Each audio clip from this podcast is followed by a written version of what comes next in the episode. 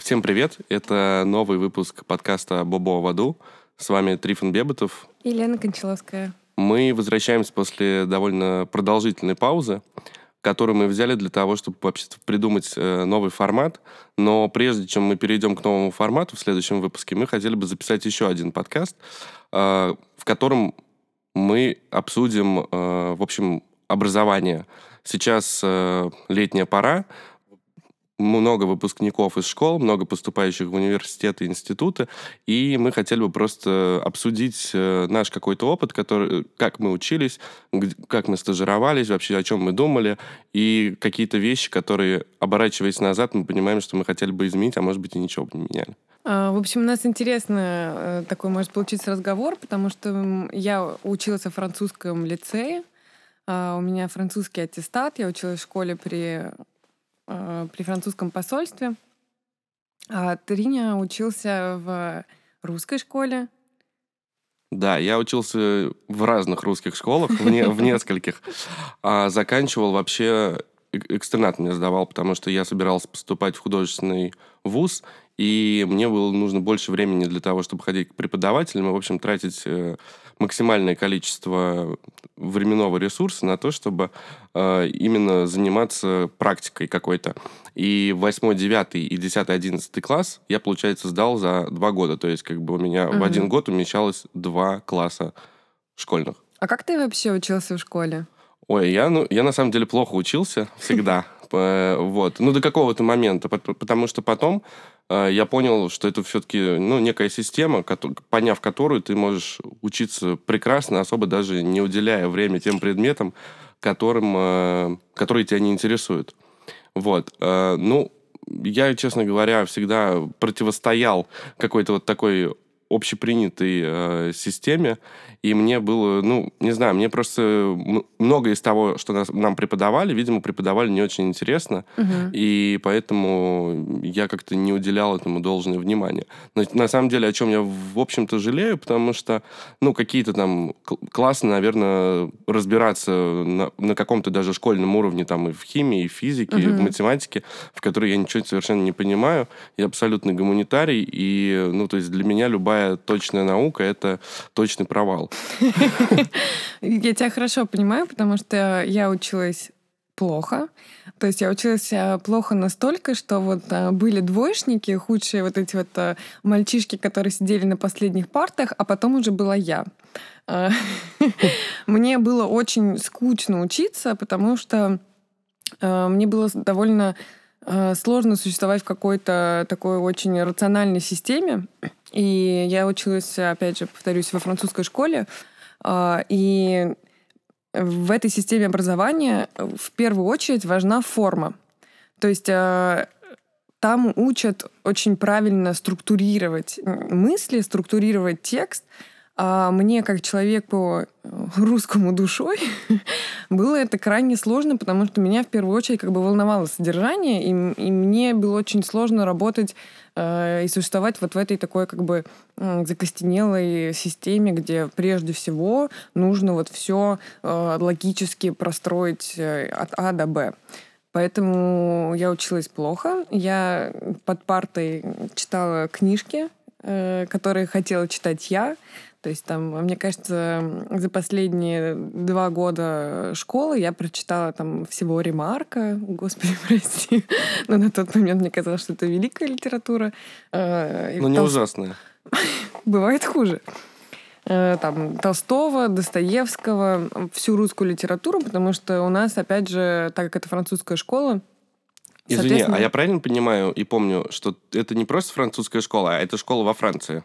Ну, мы, когда я была совсем маленькая, мы жили в Париже, действительно, и там я начала ходить вот э, во все учебные заведения для самых маленьких, но потом мы уже вернулись в Москву, и я училась э, в лицее именно при посольстве. На чистых прудах, которые? Он, да, он уже потом мы переехали на чистых пруды, а до этого он находился на Октябрьской. Понятно.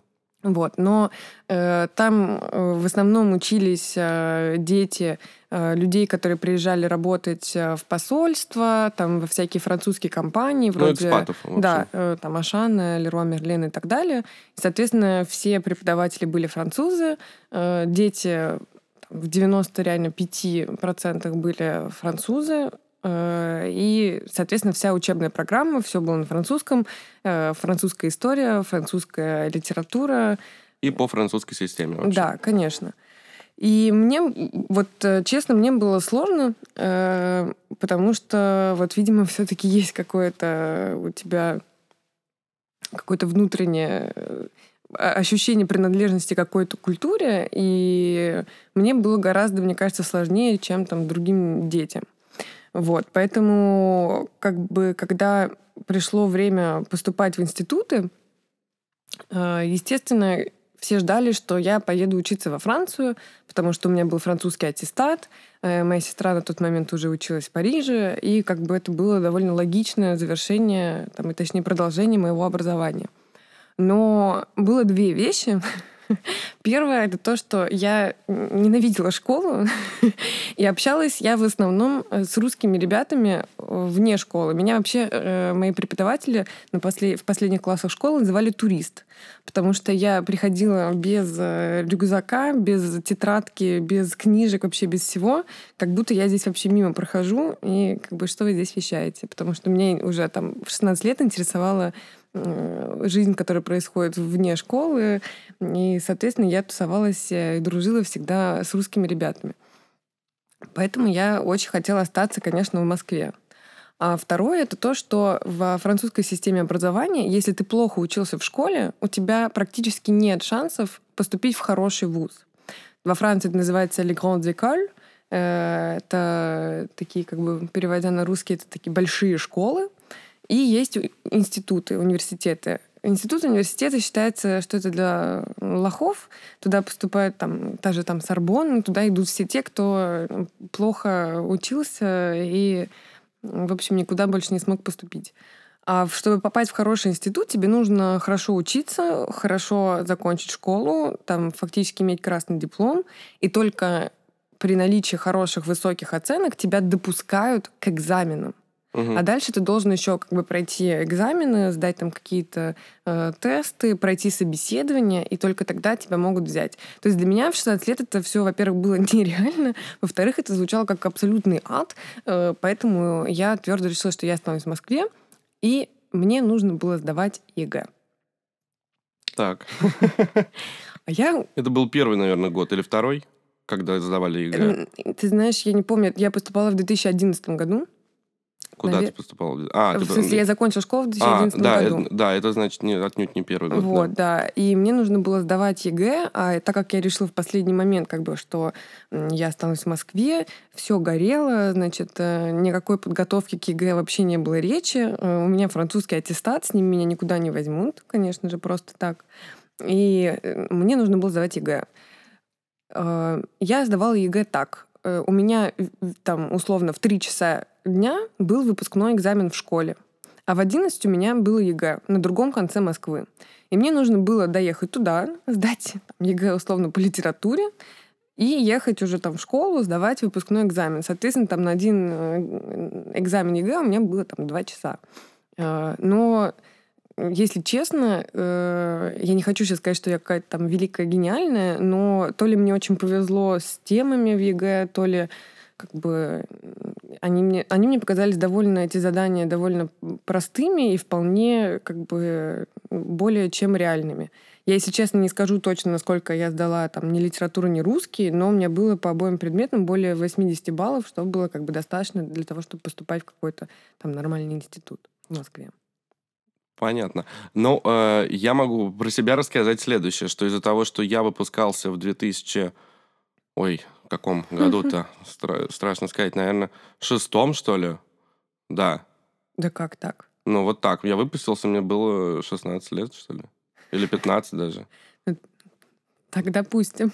Вот. А... Это был, наверное, 2008 какой-то. Какой-то? Нет, в 2008 я поступал, а до этого год я еще занимался а. просто подготовительными всякими штуками. Короче, я выпустился... жук. Да, короче говоря, я выпустился, как я и сказал э, э, до этого, на два года раньше, угу. но у меня в школе был четвертый класс. То есть у большинства моих э, ровесников а, не было четвертого, они с третьего переходили в пятый. И таким образом я, в общем, вот своим вот последними двумя годами обучения в школе я компенсировал этот третий класс угу. и еще один год себе как бы присвоил свободы. Вот. А я, у меня был первый год э, при выпуске из школы, это был первый год, когда были пробные еще ЕГЭ, и они действовали вот только в тот год, когда ты его сдаешь. Угу. Поэтому, когда я уже поступал в университет, в итоге я не пошел ни в какие художественные вузы, а пошел я в РГГУ на историю искусств, э, я сдавал еще раз русский язык. То есть я два раза сдавал ЕГЭ. Угу. Это, по-моему, единственный экзамен на ЕГЭ, который мне было необходимо сдать. Остальные были просто внутренние экзамены. Вот. А, но на самом деле, не знаю, честно, даже не вспомню, но, в общем, с некой могу сказать, что с некой легкостью, одновременно трепетом э, э, э, этот экзамен я сдавал дважды. В общем, это, конечно, все довольно стрессовая ситуация. Вообще экзамены, мне кажется, школьные, я не знаю, как в других странах, но в России это совершенно ужасная какая-то система, когда у тебя куча экзаменов, ты ко всему к этому готовишься, и, ну, мы об этом еще, на самом деле, чуть подробнее поговорим, когда мы перейдем к университетской части, угу. к которой мы подходим. А, вот. Но это, в общем, дикий совершенно был стресс.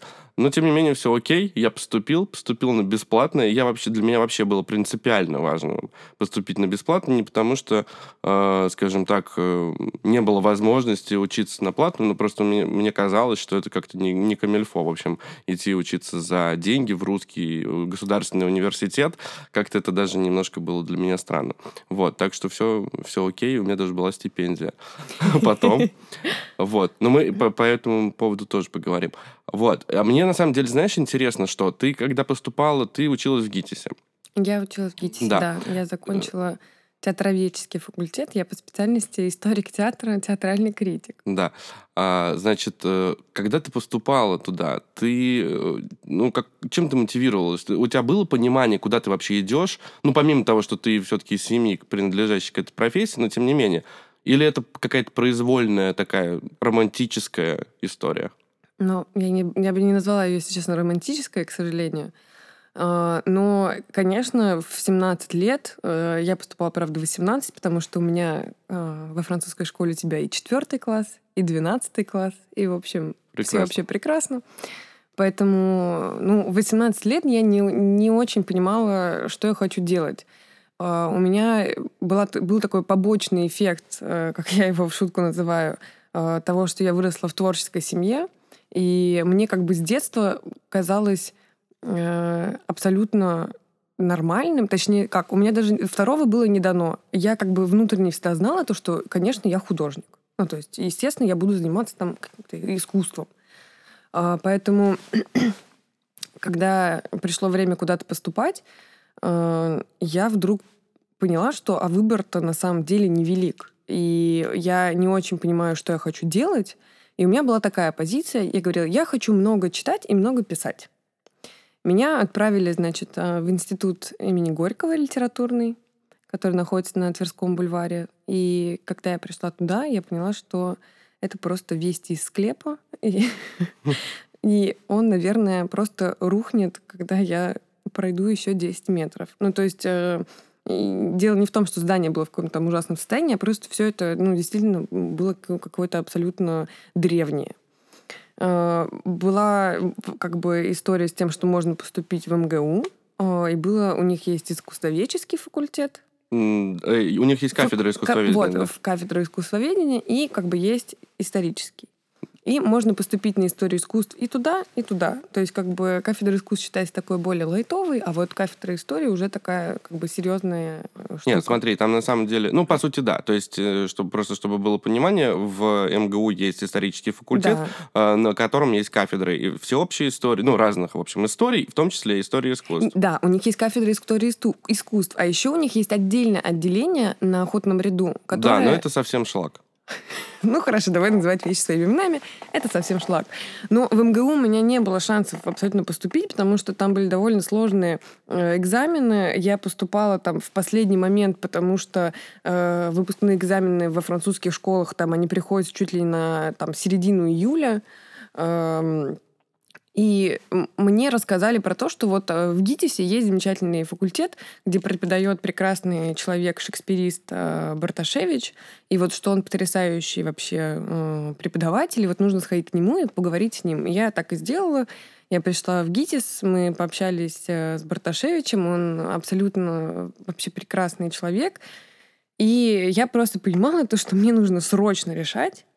И выбора как бы особо нет, потому что я ничего не понимаю, и поэтому как бы я решила поступать э, в ГИТИС. Вот. Э, мои познания о театре на тот момент были примерно равны нулю, если честно. Ну, понятно. Ну, то есть, э, то есть э, в, в, получается, что все-таки это такое, ну, решение было во многом связано с обстоятельствами, с некими внешними. Да, э... безусловно. Но, но э, штука еще была в том, то, что когда ты не понимаешь, что ты хочешь делать, ты, конечно, пытаешься выбрать какой-то, ну, условно, меньший зол угу. и как бы попасть, знаешь, э, в какую-то такую серую зону, которая э, как бы тебя более-менее устроит. Ну да, на самом деле, мне кажется, что тут это принципиальный тоже такой вопрос, э, который относится, ну, в общем, наверное, ко всем совершенно выпускникам школы во всем мире, что что в 17-18 даже лет э, тебе очень сложно, в принципе, понять, чего ты хочешь. Ты ничего не знаешь, ты ничего слаще морковки не видел, и вдруг э, почему-то ты должен решить, что ты, значит, хочешь быть архитектором, или ты хочешь быть, э, не знаю, там, режиссером. Особенно меня в этой... Ну, то есть у нас с тобой все-таки очень гуманитарное, а значит, угу. очень гибкое э, образование. То есть, условно говоря, вы, вы, вы, выпускаясь с исторического факультета, ты можешь заниматься пиаром, ты можешь заниматься журналистикой, ты можешь заниматься наукой, ты можешь заниматься разными вещами. Ну, естественно, с некой базовой практикой, угу. ты, это не составит тебе труда. Есть другие, более фундаментальные профессии, такие как, например, архитектор или как, как э, там, режиссер. То есть, когда ты все-таки выбираешь себе профессию архитектора, у нас с тобой очень много общих друзей архитекторов, угу. и поэтому мы знаем это не понаслышке, всю эту э, штуку, что Э, ты очень долго учишься. Учиться да, ты учишься очень, почти как врач. Да, учиться очень сложно, учиться очень долго, в итоге ты выпускаешься. И если вдруг с тобой происходит какая-то трансформация, и ты угу. понимаешь, что ты, я не хочу заниматься архитектурой, а, тебе гораздо сложнее начать заниматься чем-то другим. То есть образование, конечно же, хорошее, никто с этим не спорит, но это такая, это прям сложно. Ну, просто... Что-то поменять. Я просто к тому, я просто к тому, что вообще, в принципе, э, если мы немножко с такой менторской э, позиции, да, старшего брата, э, говорим с нашими слушателями, которые вдруг, или там, например, их э, младшие братья и сестры э, сейчас куда-то поступают, что это совершенно нормально, если вы не знаете, чего вы хотите. И если у вас есть какой-то, например, в этом смысле компромисс, э, попробуйте, ну, как бы поучиться, э, выбрать то самое меньшее из зол, и дальше вы что-то решите. Просто, ты знаешь, многие э, ребята, которые вот там э, недавно поступили, которые там отучились первый год там, вот, или там второй, очень многие там внезапно понимают, что, блин, это совсем не то, чем я хотел заниматься. Там я шел на журналистику, а мне тут э, какую-то вообще фигню преподают, э, мы ничего не пишем, там я не хочу вообще здесь учиться. Что вот мне делать? И очень у многих э, есть сомнения, а вот как поступить да, в такой ситуации? Уходить, поступать куда-то заново, оставаться там, доучиться, ну, потому что осталось там, знаешь, всего два года, что там, перетерпеть, и как бы нормально. И вот это действительно довольно... Вот мне интересно, что ты по этому поводу думаешь, потому что я, например, на втором курсе тоже у меня был какой-то абсолютно экзистенциальный кризис, потому что я понимала то, что это, конечно, прекрасное образование, все очень интересно. Э, там, мы изучаем какие-то э, вещи, которые вряд ли мне расскажут где-то еще, но в этом их и проблема, то, что они абсолютно бессмысленные в они плане... неприкладные. Конечно, да, то есть как бы это примерно как изучать латынь. Ну, в чем-то, наверное, тебе это может помочь, но, но не совсем, скажем так. И у меня, я прям не могла найти себе место. Я вот думала, может, мне надо уйти, может, э, мне надо заняться чем-то другим. Учитывая то, что я с первого курса начала работать, и, кстати, вот это я бы тоже хотела с тобой обсудить этот момент. А что я думаю по поводу перевода из одного вуза в другой, перехода из одного факультета? Перевестись можно же ведь, э, там, условно говоря, если это не какие-то принципиально разные факультеты, угу. там, со второго курса, даже с третьего, порой можно перевестись, там, например, с, с исторического на, на маркетинг какой-нибудь. Вот. Я думаю, что, в принципе, это совершенно нормальное, логичное э, обстоятельство не перевода, а этого желания. Потому что, как в любом другом деле, у тебя существуют, ну, какие-то там, я не знаю, кризис среднего возраста, вот, кризис э, какого-то... Среднего а, курса. Среднего курса, да. То есть, когда ты уже что-то посмотрел, во многом, на самом деле, в действительности разочаровался, и тебе кажется, что вот если ты сейчас куда-то обратишься к чему-то другому, это будет иначе. В действительности, мне кажется, что иначе совершенно не будет. Ну, то есть, если ты не из ПТУ переводишься в высшую школу экономики, что довольно неправдоподобно, то качественного скачка э, не произойдет просто. Система, она такая. И по-другому не будет. Ну, то есть, как бы тебя будут учить точно так же, но не история искусств, а там всеобщая история. Э, это, ну, как бы тут каждый, наверное, сам решает. И я совершенно не за то, что если там ты поступил, то значит ты должен обязательно отучиться, потому что ты сделал выбор, и он вот такой основательный. Mm-hmm. Если ты действительно чувствуешь, что там даже просто пройдя энное количество курсов, э, которые входят в программу обучения, ты понимаешь, что, например, тебе интереснее литература, а не история, наверное, э, перевестись на филолога правомерно. Почему нет? Ну, видишь, ты просто еще э, ты очень делаешь упор на гуманитарные профессии, на гуманитарное вообще образование. И понятно почему, потому что как бы это твоя стихия но там... Ну, коза, в которой я живу. Но есть э, еще очень много других направлений, и там люди, понимаешь, учатся на врачей, учатся люди на там биофаке, на химии, там учатся в высшей математике. Ну, есть масса, да, других... Ну, это правда, я не учел этих э, всех прекрасных, э, совершенно и очень важных и нужных профессий.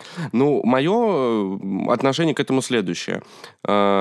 Не надо учиться там, где тебе не нравится, потому что в итоге э, это все приведет... Э, это же ведь мой поинт заключается в том, что если тебе, если ты поступил в Мархи, что сделать довольно сложно, э, начал там учиться, и ты понимаешь, что это совершенно не твоя профессия, не нужно продолжать там учиться, нужно, естественно, уходить оттуда, потому что в итоге все закончится тем, что ты будешь плохим архитектором, будешь строить плохие дома, у тебя будет неудачная карьера, и все будет вообще не очень. Скорее всего, это так будет.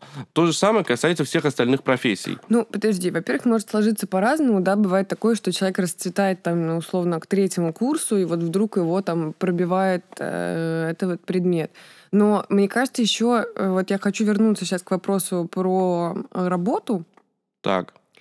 Э, многие э, не знают, с чего им начать. Они как бы разрываются там между учебой, они приходят в институт, они понимают то, что, ой, а, оказывается, высшее образование это вот это, а им хочется как бы, да, заниматься какими-то более реальными прикладными вещами, а угу. не сидеть там, читать теоретические книжки с утра до ночи. А, и они не понимают, как бы, как им куда податься, что, где начать делать. А, мне кажется, опять же, очень важно э, начать делать что-то вне как бы института, то есть начать заниматься чем-то прикладным. Возможно, это будет совершенно не связано с образованием ну, который вы получаете в, вот сейчас. То есть, если ты учишься там, опять же, э, я не знаю, где угодно, ну, допустим, да, опять же, на архитектора, ты можешь попробовать там найти стажировку или какую-то подработку в какой-то совершенно другой сфере, чтобы как раз-таки получить какой-то опыт и здесь, и там, и понять там, о, там, вот это мне, оказывается, нравится. Или наоборот, э, ой, оказывается, это вообще не, не мое, и вот сюда я точно больше не ногой. Ну, смотри, на самом деле образование в России действительно устроено таким образом, что ты получаешь бесконечный поток теории, не получая потока практики. До какого-то момента это может быть даже и окей, но правда в том, что в итоге ты все равно не получаешь. Но в, больш... в 99% угу. случаев ты не... тебя не учат э, чему-то прикладному, чему-то такому, что ты сможешь использовать в итоге э, после выпуска из университета, института и так далее. А, более того, проблема вся заключается в том, что эти курсы читают люди, э, как правило, которые ну, тоже не практикующие. То есть они вот... Препод... Конечно, как правило, им уже 88 лет. Ну, и ты едва ли слышишь, что они говорят. Ну, даже если не 88 лет, у меня было довольно много и молодых, в том числе преподавателей. Ну, я имею в виду там 40 лет, например, 45 лет. А, были и очень пожилые люди. Но, тем не менее, большинство из них все-таки были э, людьми академического такого направления. Конечно. В этом нету ничего плохого, но э, в этом смысле ты просто не получаешь какой-то адекватной э, повестки. То есть тебе не говорят о том, что вот, например, вот это ты можешь применить вот так, вот так. Потому что, ну, то есть, условно, тебя не учат, как ты можешь применять собственные знания. Ну, просто это система образования, которая, она у нас очень классная в смысле такой вот, знаешь, тяжеловесной, да, тяжеловесной такой вот базы. Вот ты такой вот это вот все слушаешь и читаешь, и ты вот прям наполняешься, да, вот этими, так сказать, знаниями, такими книжными. И, безусловно, это тоже очень здорово, как бы. Но штука в том, то, что, опять же, да, вот возвращаясь к мархи, к архитектурному образованию, насколько я знаю, я вот не знаю, как конкретно сейчас, но еще там год назад, а, весь первый курс а, ты чертишь от руки. Нет, я, конечно, понимаю то, что для того, чтобы поступать в архитектуру, наверное, неплохо уметь держать да, э, в руке карандаш и как-то нарисовать хотя бы ровную фигуру уметь, но ты никогда в жизни не будешь чертить от руки. Ты можешь там, ну, набрасывать там какие-то да, наброски, зарисовки, но ты не будешь чертить от руки никогда, потому что есть э, масса программ, которые делают это в разы круче, точнее. Ну, Быстрее. Это, и это просто есть как бы реальность. Ну, я... Да, тут на самом деле есть все-таки одной стороны действительно, то есть западная школа говорит о том, что у нас э, технологии развились до такой степени, что не, нету необходимости действительно там уметь э, э, каким-то ножиком вырезать что-то из картона и делать из этого макеты, потому что есть 3D-принтеры сейчас уже, mm-hmm. например, и так далее. Есть там софт профессиональный, который начертит быстрее, лучше, качественнее, чем это сделает любой другой человек. А, другой вопрос, что а, тут классическое такое противопоставление со стороны нашей школы, что, мол, э, ты должен уметь делать это руками, а дальше делай как угодно. Э, может быть, это и неплохо. Другой вопрос, что э, хорошо бы это, наверное, было совмещать все-таки как-то. Нет, подожди, я, извини, я тебя перебью. Просто, безусловно, это неплохо. И я как бы вообще тоже очень, знаешь, э, в этом плане я такая, да, все делать руками. Аналоговое. Вообще, как бы, да, аналоговое, вообще все супер. Но просто в итоге получается так, то, что ты, отучившись там много довольно-таки лет Э, по какой-то специальности не умеешь делать примерно ничего. ну как бы ничего, у тебя нету какой-то конкретной практики, и штука даже не в этом, а штука в том, что меня как бы лично вот обижает, прям я бы сказала, э, то, что мир очень быстро развивается. Сейчас все очень быстро, да, я не говорю сейчас какие-то э, великие новости, не открывая Америку, это все всем понятно. И довольно странно, на мой взгляд, тратить там 6 лет жизни на такую да, профессию, которая, ну, от нее не зависит э, жизнь людей. Нет, ну, хорошо, здание может рухнуть, окей, как да. бы, но этим занимаются вообще-то инженеры. Ну, ладно. Но э, понятно, там, когда ты учишься на врача, но когда ты учишься там 5 лет на, э, там, я не знаю, на какой-то там э, менеджмент, ну, пока ты все, что ты там изучал на первом курсе, оно через пять лет, оно просто вообще не работает. Мы уже проснулись в другом мире. И, собственно, вот про это проснулись в другом мире я бы хотела тоже с тобой поговорить. Потому что когда я поступала в институт, а ты поступал еще раньше, чем я. Да, я поступал в 2008 году. Вот. Э, там, я поступала в 2011, и на тот момент такие профессии, как условно там, э, не знаю, там, э, дизайнер, в, там, в digital е. Безусловно, эта профессия уже была, ну, но она не была настолько да, распространена. Э, там, программирование, это звучало как какие-то там э, какие-то непонятные гики сидят там и что-то там делают. Это не, не, была, это не звучало как какая-то классная, востребованная профессия. И сейчас появилось очень много каких-то э, классных вещей, которыми хотелось бы заниматься, э, или которые мне там, допустим, были бы интересны, если бы я поступала сейчас. Например, я бы, вот, ну, наверное, стопроцентно, если бы мне сейчас нужно было выбирать, я бы поступала на психологию. Потому что сейчас, наконец-то, да, пришло то время, когда э, психотерапия, психологи востребованные люди, к ним ходят все. Если ты ходишь к психологу, там, это не просто потому, что ты там сумасшедший, а просто потому, потому что, что ты осознанный. Да. И приличный. Потому что ты просто нормальный человек и понимаешь то, что там, тебе нужна какая-то помощь. А там, ну, 10 лет назад это, ну, это не было так, э, так распространено. Что касается времени, когда мы поступали, э, конечно, невозможно это сравнивать с тем, что происходит сейчас. Э, очень все сильно изменилось, э, главным образом благодаря именно интернету. Теперь ты можешь совершенно спокойно читать, то есть проходить большие курсы, спецкурсы в интернете платно, бесплатно, покупать какие-то программы и вообще чувствовать себя очень комфортно, и это одно другому совершенно не противоречит. Да, я... ну вот вопрос тогда возникает у меня. Э, я, например, понимаю то, что я вот сейчас могу пойти там условно в Moscow Coding School, э, заплатить немного денег, э, посидеть там, поучиться программированию, и, в принципе, там, через год, ну, занимаясь действительно этим, я получу новую профессию. А, мне для этого не надо давать какие-то там документы, сдавать какие-то экзамены, страдать, мучиться, понимаешь, вот это вот все. Я могу просто пойти и получить какие-то знания. И они будут качественные, и самое главное, они будут прикладные. Я могу на следующий день выйти, и я уже могу там, ну, я не знаю, там, я сейчас в порядке бреда, понятно, говорю, ну, там, э, игру какую-нибудь э, закодировать, там, или там, приложеньку, ну, условно. Ну, понятно, да. И, опять же, вот э, я тобой очень горжусь, потому что ты уже, э, закончив институт, уже проработав в некоторых местах, ты вдруг понял то, что это не то, чем ты хочешь заниматься, э, ты хочешь заниматься совершенно другим, ты пошел, не побоялся, э, записался на курсы, параллельно с работой, да, вечерами ходил э, на эти курсы и получил новую профессию, которая, собственно, э, которой ты занимался, ну, частично, да, до недавнего времени. Ну, в общем, и в некоторой степени продолжаю заниматься. Да, на самом конечно. деле, речь идет о чем? На самом деле, э, чтобы объяснить да, нашим конечно. слушателям, что это было. А, после университета я поработал какое-то количество времени в разных совершенно музеях. У меня э, по, была кафедра музейного проектирования, то есть я занимался там образовательными проектами, сотрудничал с гаражом, с еврейским музеем, с Академией художеств, ну, там, с мемориалом, в общем, в разное время, с разными какими-то институциями.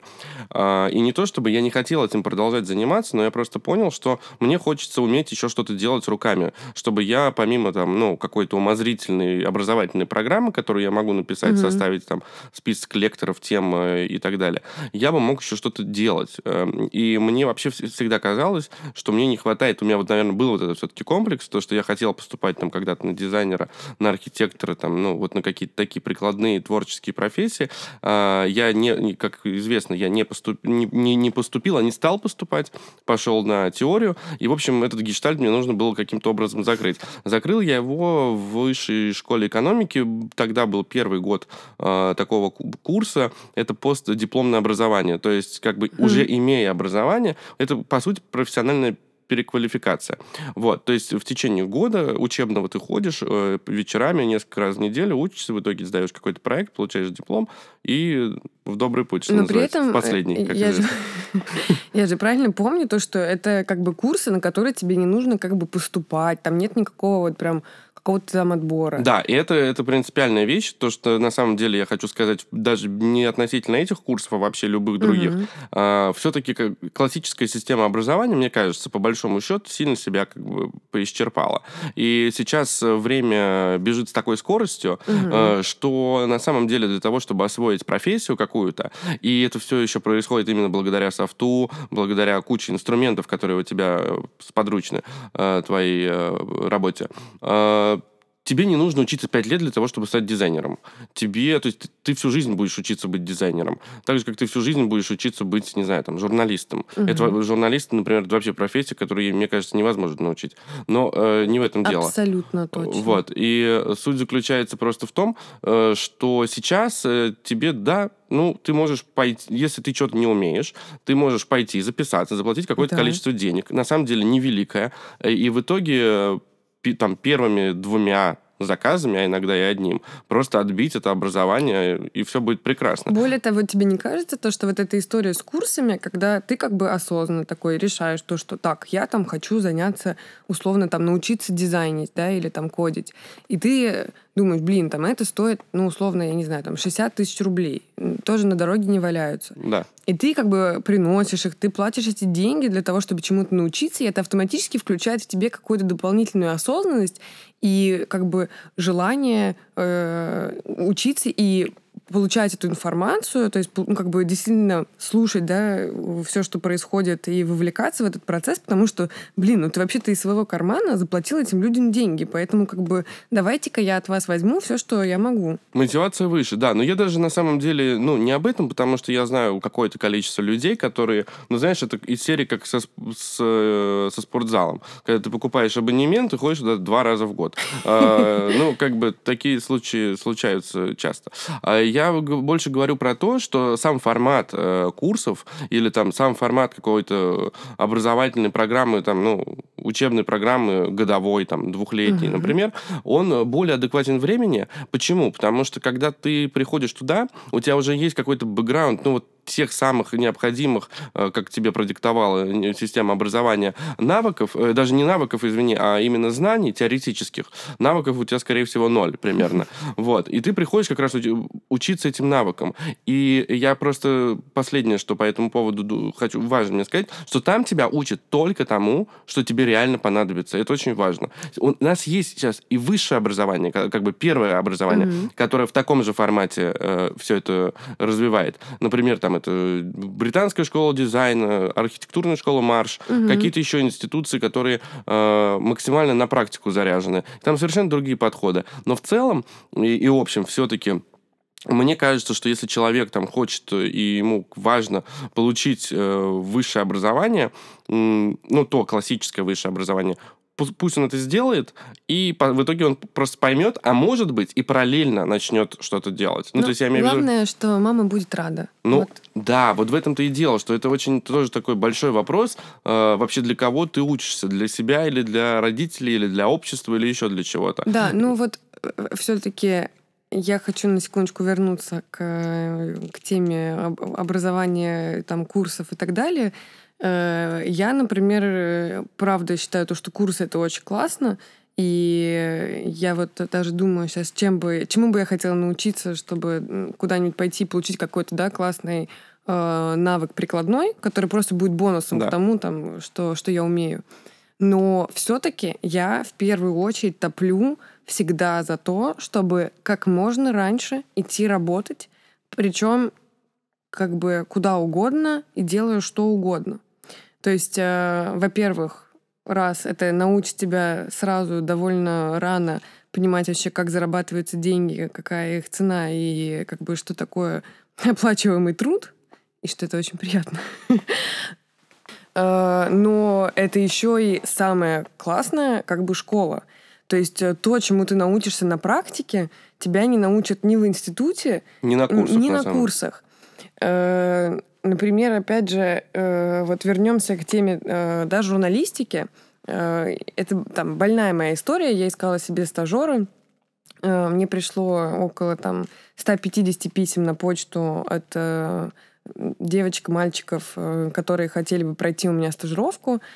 Я всем дала довольно простое задание. Нужно было просто из уже готовых пресс-релизов собрать там, ну, условно, там, новости очень много э, тех ребят, которые прислали мне письма, учились на журфаке, и многие из них заканчивали четвертый курс. Ну, то, что я увидела в ответных письмах, э, я, правда, не могла поверить своим глазам, и у меня был, ну, искренне шок и непонимание, как вообще это возможно. И я вообще подумала о том, я начала анализировать э, вообще свою работу в медиа, и я поняла то, что там, когда я приходила там, в Village только, мне казалось, там, что я вообще-то уже довольно-таки классно там, пишу, что я вообще уже там довольно хороший редактор, и, и вообще как бы я такая вся молодец. Но по истечении времени я вижу там, как за эти там почти два года, как колоссально изменилось вообще все, как э, сильно меня прокачали там как редактора. Отдельное спасибо Тане Симаковой. Привет, а, Таня.